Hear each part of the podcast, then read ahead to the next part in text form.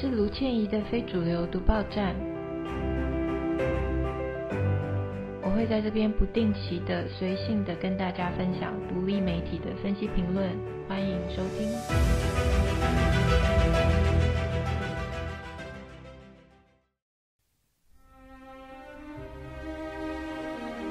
大家好，今天还是要跟大家来聊以色列跟巴勒斯坦。然后有一丝一丝一丝很小很小的希望，情况有可能好转。我主要是讲的是南非在国际法院提出对以色列的控诉，就是说这个是种族灭绝。那有一些小小的希望，它可能会往好的发方向发展，让这个种族灭绝停下来。但是，一开始我想要先分享一下读到的一些有关加沙的情况的文章。第一个是。华盛顿邮报在其实这个有一段时间了，十月底的时候，是巴勒斯坦，也就是在约旦河西岸的巴勒斯坦自治政府的文化部长，他也是小说家，也是剧作家，他写过六本小说。这个人叫做 Atef Abu Saif。这个 Atef 他他平常是在。呃，约旦河西岸，但是他十月七号或者是七号之前，他回到他的故乡加萨去探望亲人。然后他十月七号的时候，他其实是在海边游泳，然后炸弹就来了，然后他就开始逃难。他后来做一个决定，是他不要回约旦河西岸他居住的地方，他要留在加萨他的家乡，因为那边还有亲人。然后他就。在那边记录了一天又一天。他说，他形容是像掷骰子一样的，活过一天是一天。就是你今天刚好没有被炸弹炸死，那你就活了一天。然后明天又刚好又活着，你又又活了一天。他他记录的这些东西，就是登在《华盛顿邮报》。他有讲一个很。悲伤的、有点黑色幽默的事情，就是他说他走在加萨街头，他就在想说：“诶，其实他们应该要把加萨出租给好莱坞，想要去拍电影的人，有现场的、有有现成的战争的场景。看你是要拍二次世界大战的，或是世界末日的，都有现成的，就是战争的场景，而且整个加萨都是。这当然是很。”哀伤的一种幽默，然后他说：“我们就活在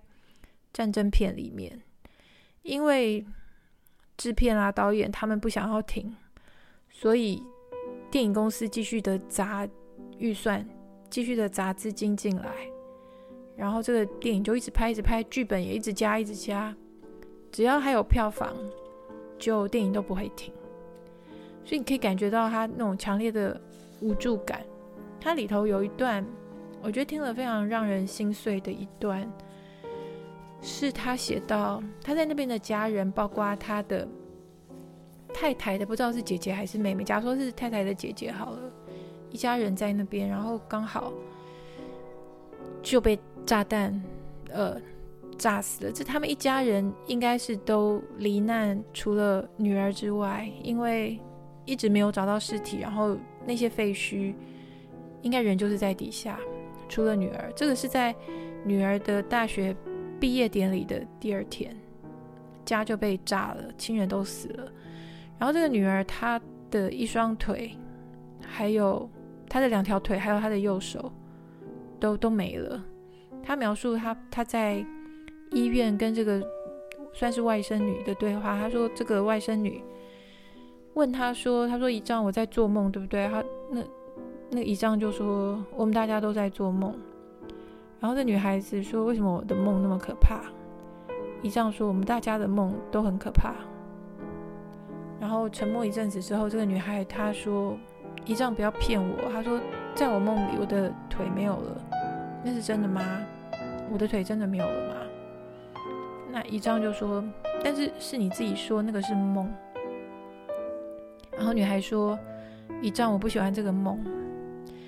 这个文化部长，这个 Atef，他他必须走出病房，在外头痛哭了十分钟。那因为以色列他们不准任何的物资进入加萨，所以医院里也没有止痛药，也没有麻麻醉剂，要截肢要干嘛都没有。所以这个女孩她是非常的痛不欲生，她就要求她的姨丈帮她注射安乐死的针剂，然后他说阿拉会原谅他，因为他实在太痛了。那他的姨丈说，可是阿拉不会原谅我。那这女孩说：“我会求他看在我的份上原谅你。”我其实有写一篇文章，今天一月六号登在风传媒。那个文章的题目是“以色列的自卫跟台湾的备战”。以色列事实上，以色列不是说没有权利自卫，可是他他对待加沙这个不叫自卫。第一个，他是种族灭绝；第二个，那个是他非法占领的土地。非法占领的地方，你没有办法主张自卫，因为是你非法非法占领了别人家。那这个，呃，这个文化部长这个阿特，他后来有跟其他人一起去出去的，就是算是救难队去救，看还有没有活活着的，然后还有。去把死者的尸体收集起来。他们在街上用三轮车或是载动物的推车去收集这些，呃，去急救或者是去收收集这些亡者的尸体。他说：“我们捡起来，东东一条腿，西一只手，就集中放在一起。有些有手有腿，有些看起来就是像切好的肉块。”他说：“加萨人开始用奇异笔。”在自己的手上、腿上、身上写自己的名字，这听起来很毛骨悚然，可是其实是有道理的。他说：“因为我们大家都希望自己被记得，我们都希望自己死的时候，至少墓碑上要有我们的名字，而不是一堆尸块，然后不知道是谁的。”我在我的文章里头有写，我写说，如果我们台湾有一个。集体的灵魂好了，我觉得在那个灵魂深处，我们我们每个人都在为加萨哭泣。可是呢，因为以色列跟美国关系坚若磐石，然后台湾跟美国的友谊也坚若磐石，所以我们从来就没有为加沙掉过一一滴眼泪。那台湾就是非常的服膺美国帮我们做好的分类，说这个是好人，那个是坏人，这样子叫挑衅，那样不叫挑衅。这样子是自由民主人权，那样子是邪恶独裁，这样子叫做自卫，然后那样子的话是恐怖主义。其实我很早以前就在想一个问题，我就是在想说，加萨不知道还有没有任何一个人，就算他的手没有断，脚没有断，没有受伤，加上还没有任何一个人现在是健康的，包括身心。因为在我的想象，我觉得没有可能，不可能。加萨经过这么多、这么多、这么多的磨难、跟蹂躏、跟恐惧、跟轰炸，还会有人是身心健康的？我觉得那样那样会不可思议。那我最近刚好看到一个网络上的，算是一个图卡，那个图卡是叫做 visualpalestine.org，它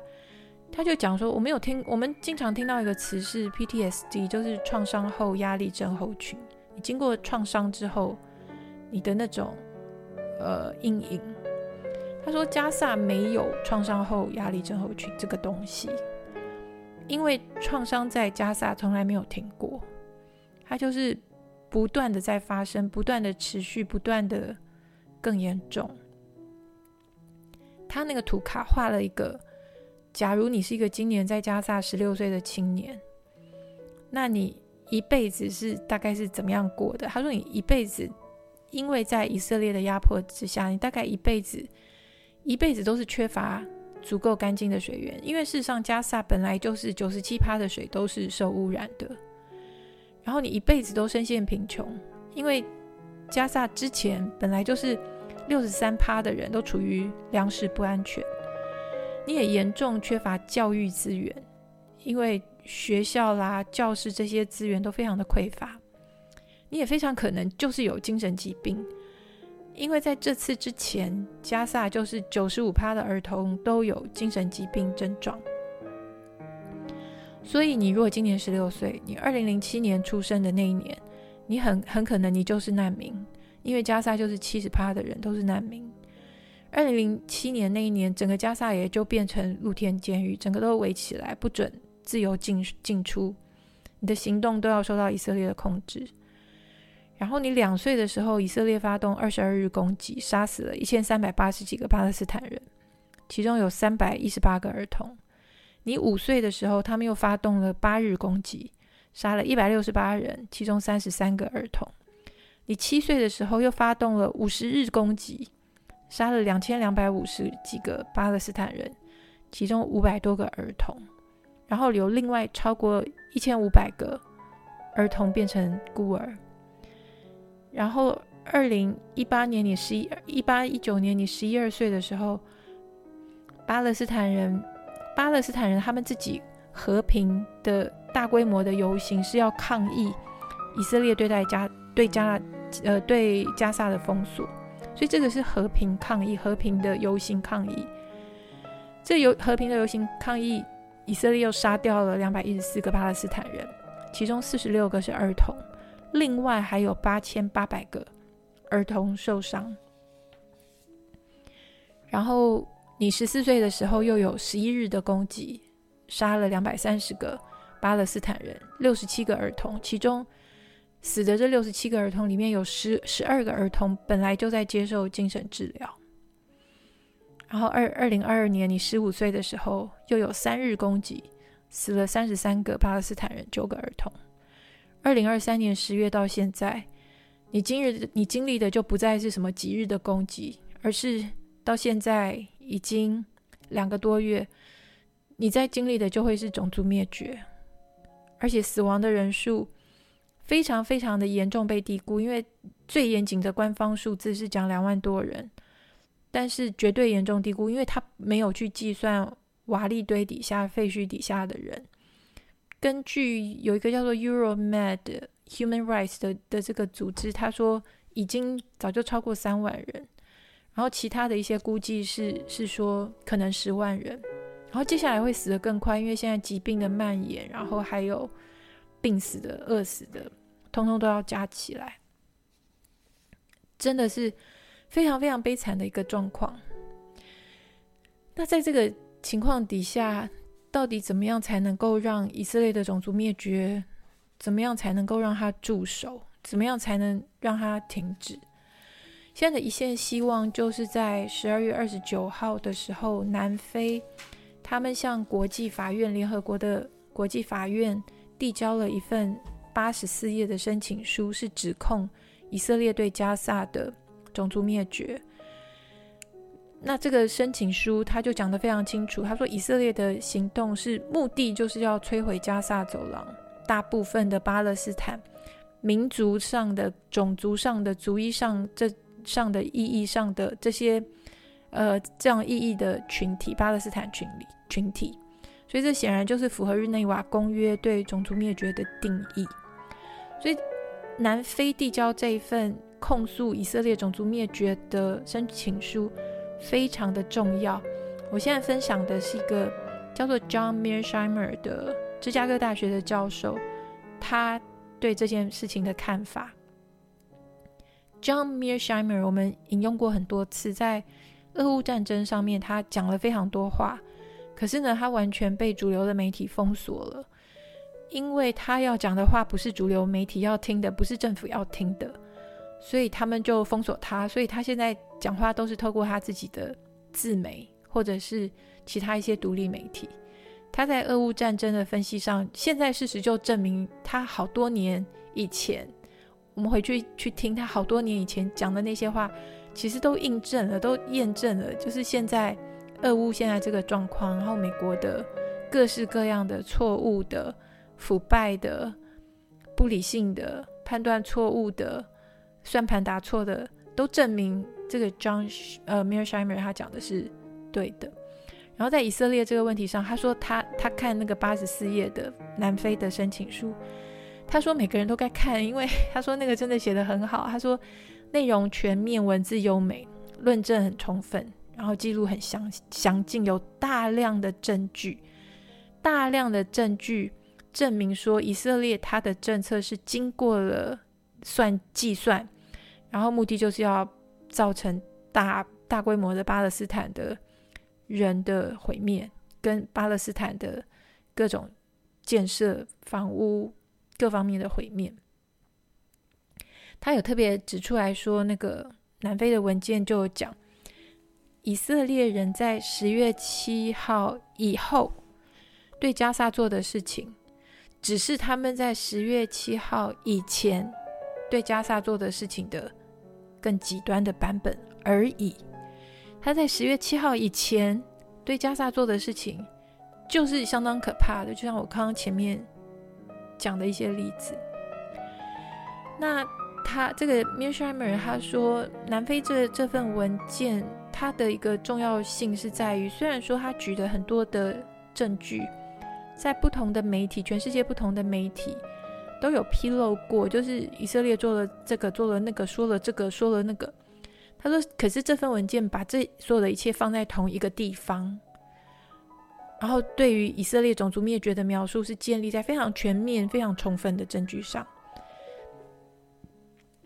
基本上这份文件它是着眼大局，可是又不忽略不忽略细节，所以他对于嗯这个南非他在国际法院的这个控诉，他觉得抱着相当的希望。他点出来一个东西，就是美国要小心，就是拜登还有其他几个，我觉得可以说是涉案官员吧，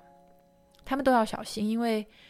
种族灭绝这个东西，根据种族灭绝公约，你如果只是同谋，你是共谋，你如果只是教唆啦、鼓励啊、支持啊，更不要讲提供武器、提供金援、提供军援、提供情资这些，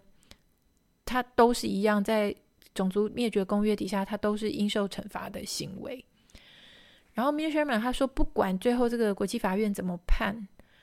他说：“拜登的名字还有美国的名字会永远跟种族灭绝未遂的典型案例连在一起，因为已经分不开了。就是以以后搞不好教科书都会写这样的例子，然后美国跟拜登都会被写进去。”嗨，如果你认同在这个节目可以听到很多资讯和知识，欢迎订阅追踪，直接给我们五星评论和留言。谢谢你支持多元观点。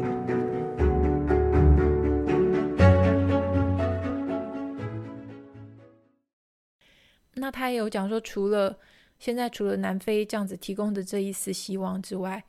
没有其他任何理由可以让我们相信这个种族灭绝可以很快的结束。那他最后讲的一个东西，我觉得特别特别想要提出来跟大家分享，就是他说。美国是一个自由民主的国家，有很多的知识分子，有很多的媒体，有决策者，有专家，有学者，他们经常都在大声讲说他们是多么多么的保护世界各地的人权。然后有别人违反人权的时候，他们都会讲话很大声。他说：“可是这次在以色列种族灭绝这件事情上面，他们都非常的沉默。”他说：“希望这些人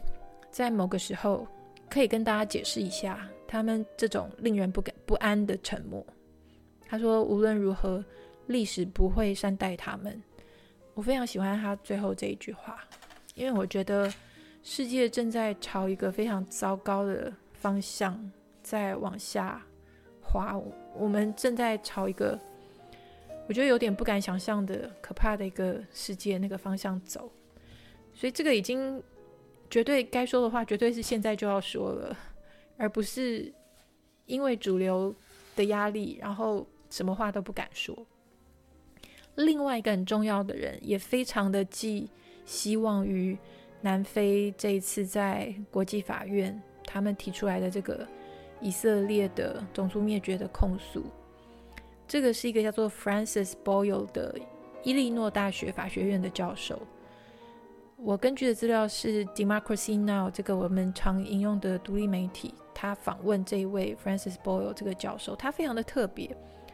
他是历史上第一位用这个种族灭绝公约，然后也是在国际法院，他是第一位在那边打赢一场官司的的律师，在在这个海牙的国际呃国际法院，他当时是代表了二十万被屠杀的波斯尼亚人。九零年代的时候，二十万被屠杀的波斯尼亚人，还有四万被南斯拉夫军队性侵的波斯尼亚的妇女，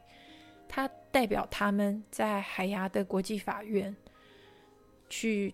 打这个种种族灭绝官司，结果他赢了，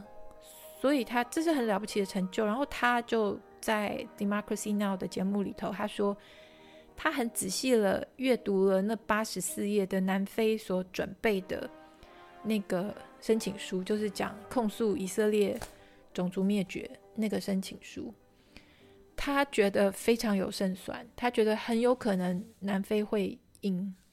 因为。他说，就像他跟 Mearsheimer 的呃看法是一样的，他觉得那个写的太好了，那个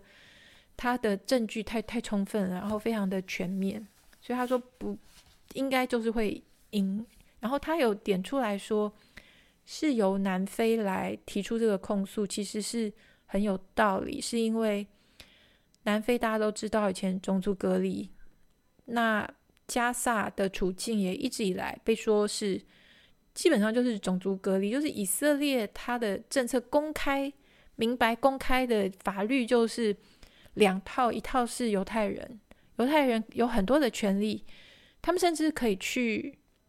呃巴勒斯坦的人把把把他们的家毁了，然后说你你滚开这里，现在是是我家，甚至可以就做这样子的事情。所以南非的人对于以色列的这种处境是特别有感。是特别有感觉的，所以很多的南非人他们都有出来讲讲一些话，然后这里头包括曼德拉的孙子，曼德拉的孙子，他有说，他说事实上现在加呃加萨人、巴勒斯坦人他们可以依靠的，他们唯一可以依靠的，就是我们每一个人了，就是我们每一个人。我们还能够怎么样帮忙？说些什么？做些什么？加萨人他们已经，他们没有没有什么东西可以靠。美国这么有力量，以色列这么有力量，把他们打趴，然后死这么多人，继续在残杀，所以只剩下我们每个人想办法尽力看可以做些什么。那这位 Francis Boyle 教授他有讲说，那个步骤就是。南非他现在在联合国的国际法院提出以色列是种族灭绝，这个步骤就是假假如说第一步法院说对，那边可能有种种族灭绝，接下来的接下来该做的事情就是这个种族灭绝公约的签署国一共有一百五十三国，这一百五十三个国家他们就有义务在这个公约底下，他们有义务。要介入去防止种族灭绝继续发生。他也跟 Mearsheimer 同样讲，他说根据他说美国有大麻烦，就是根据种族灭绝公约的第三条第一款，一是 A B C D E 的 E，你如果是同谋，你是共谋，那你鼓励或是你协助这都不行，你就是会受到惩罚，你就是应该受到惩罚。所以美国他有讲说，其实呢，美国的拜登、还有国务卿布林肯、还有国防部长奥斯汀，他们都已经被其他人告到美国自己的法院了。美国自己的法律也不允许种族灭绝，所以这些人已经是被告，他们已经是有可能可能会被判战犯的这个情况。接下来是一月十一日，这个国际法院他会举行听证。一月十一号快了，然后之后的可能一个礼拜之内就会有结果，就是一个礼拜之内就会有结果，就会知道是不是国际法院同意南非说的以色列就是种族灭绝。那这样子的话，就按照呃南斯拉夫的经验，很快各个国家就会采取行动要去。介入，像南斯拉夫那个时候是判决出来当天，美国北约他们就建立了 No Fly Zone，就是禁航区。然后才让那个种族灭绝停止下来。那呃，在这个访谈里面有一段，我觉得很有很有意思的事情，是跟台湾最近一个新闻，可能很少人注意，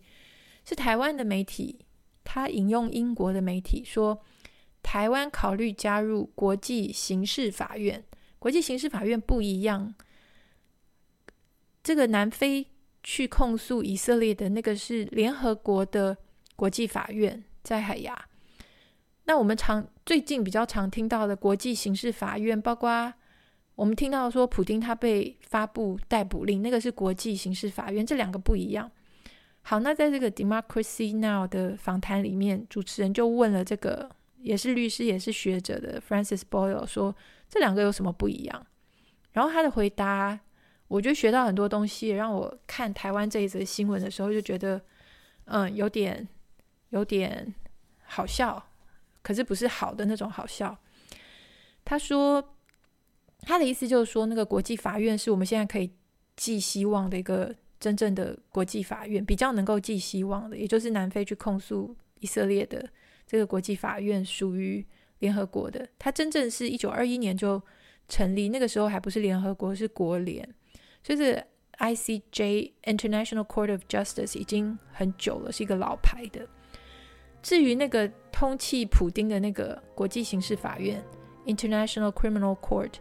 那个是两千年才成立。那这个 Francis Boyle 教授，他当时就以为这个呃国际刑事法院也是可以寄希望的，他以为那个是可以寄希望的一个国际法院，所以他去跟巴勒斯坦讲，说现在有这个国际刑事法院。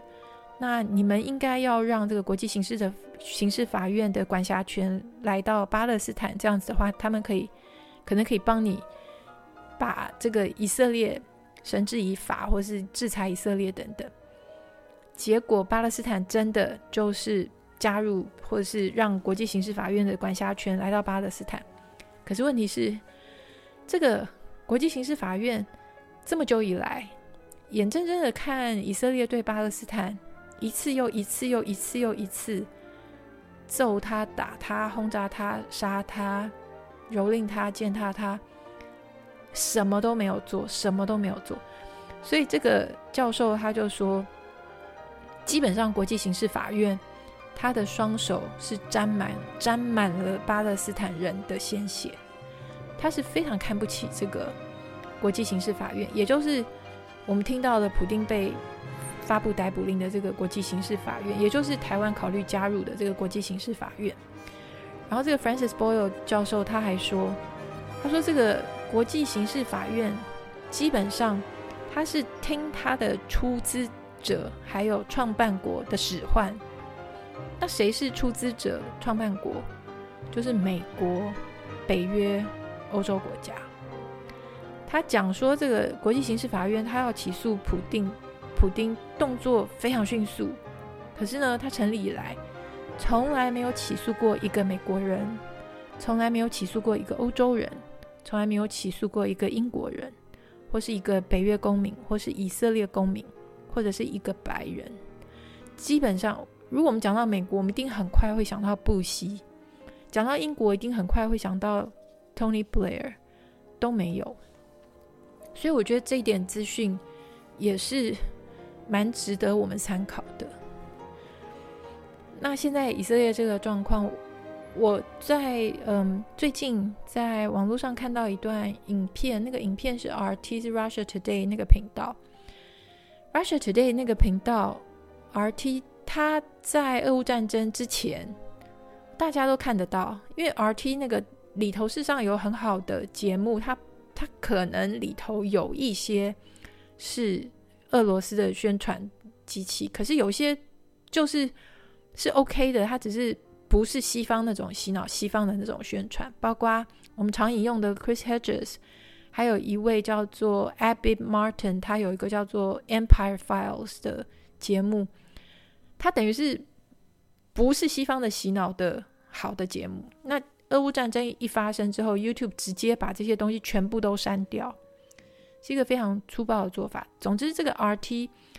他在最近有一段影片，他是特别对比了西方他们对待乌克兰跟西方他们对待加萨的那种虚伪、双标、双面的那种讽刺的的非常非常不一样的那种对待待遇。然后他基本上就是告诉你说，人人平等，只是有些人比其他人更平等。有些人的生命是值得活，有些人的正义是正义。有些人他值得你流眼泪，还有播放，譬如说布林肯，布林肯他用非常的义正辞严、非常诚恳，然后沉痛、愤怒，然后的的表情，他讲讲话，这个画面就是他在讲俄罗斯，他说俄罗斯正在摧毁乌克兰关键的基础设施。这些设施是供数百万、几百万乌克兰人的饮水，耶，这个是还有他们的瓦斯跟电力，冬天快要到，他们会被冻死，哎，还有他们的公车、汽车，他说他们连救护车都要炸。好，所以你听到这些，你就想说，哎，这些都发生在加沙。然后布林肯他说，他还在讲俄罗斯，他说我们永远不能让俄罗斯犯下的罪行成为新常态。把学校、医院、公寓大楼炸成废墟，这都是不正常的。所以你看他在讲俄罗斯的时候，他是这样子大声疾呼。好，然后那个画面跳到说以色呃以色列对加萨做一样或者是更过分的事情。布林肯他说什么？他说我们坚决主张以色列不光是有权利，而且有义务自我防卫。他说：“美国的工作就是要确保以色列可以有这些工具，有这些他们要的东西，可以自我防卫。所以，同样的事情，如果是俄罗斯在做，就是不 OK，就是邪恶；同样的事情，如果是以色列在做，那完全就是 OK 的。这影片里头也有一段是五角大厦国防部的发言人科比。”他会讲到乌克兰，他会掉眼泪，他会哽咽，他会觉得普普丁真的是太过分了。他说：“你去看普丁乌克在乌克兰做的事，还有他的部队在乌克兰的事。”他说：“任何人只要有任何道德，都不可能把那些合理化。”可是呢，更糟糕的事情发生在加萨身上的时候，他在记者会，他的表情是非常冷漠、非常冷漠、非常严肃。记底下的记者问他加萨的情况这么惨，他说，这就是战争啊，这就是战场啊，打仗就是会流血啊，就会血腥，就会丑陋啊，而且会很混乱啊，平民会受到伤害啊，会死啊。他会说，我们的重点就是以色列就是有权捍卫他自己嘛，我们就是要确保以色列可以捍卫他自己嘛。所以，不管加萨死亡人数是一千、两千、五千、一万、两万，你死再多，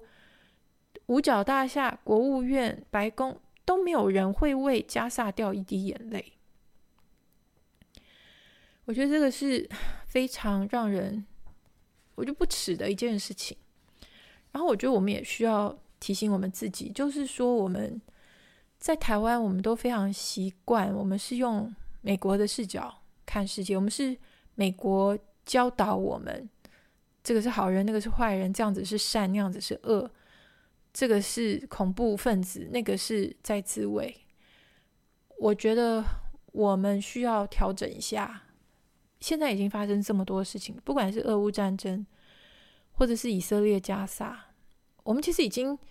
看到、听到、摸到这么多、这么多、这么多的谎言。然后主流媒体基本上就是要塞满我们的脑子，然后独立媒体基本上就是被封锁、被边缘化。所以呢，结论就是，我希望南非这个 case，南非把以色列告到国际法院，说他是种族灭绝，这个 case 一定要有好的结果，希望一定要有好的结果，因为以色列对加萨的种族灭绝真的是够了，真的是。太可怕了，然后希望透过国际法院能够让加萨这个